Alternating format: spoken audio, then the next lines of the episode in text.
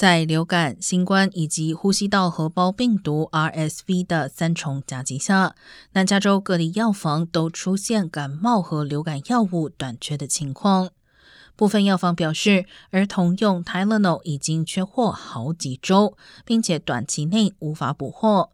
亚马逊网页也显示，儿童用 Tylenol 至少要两周后才能送到客户手上。根据 CDC 的分类，加州目前属于流感高度传播地区，而新冠病例也在增加。最新研究显示，更新后的二价疫苗能有效预防感染新冠变异病毒，但目前加州符合资格者的接种比例仅达到百分之十六。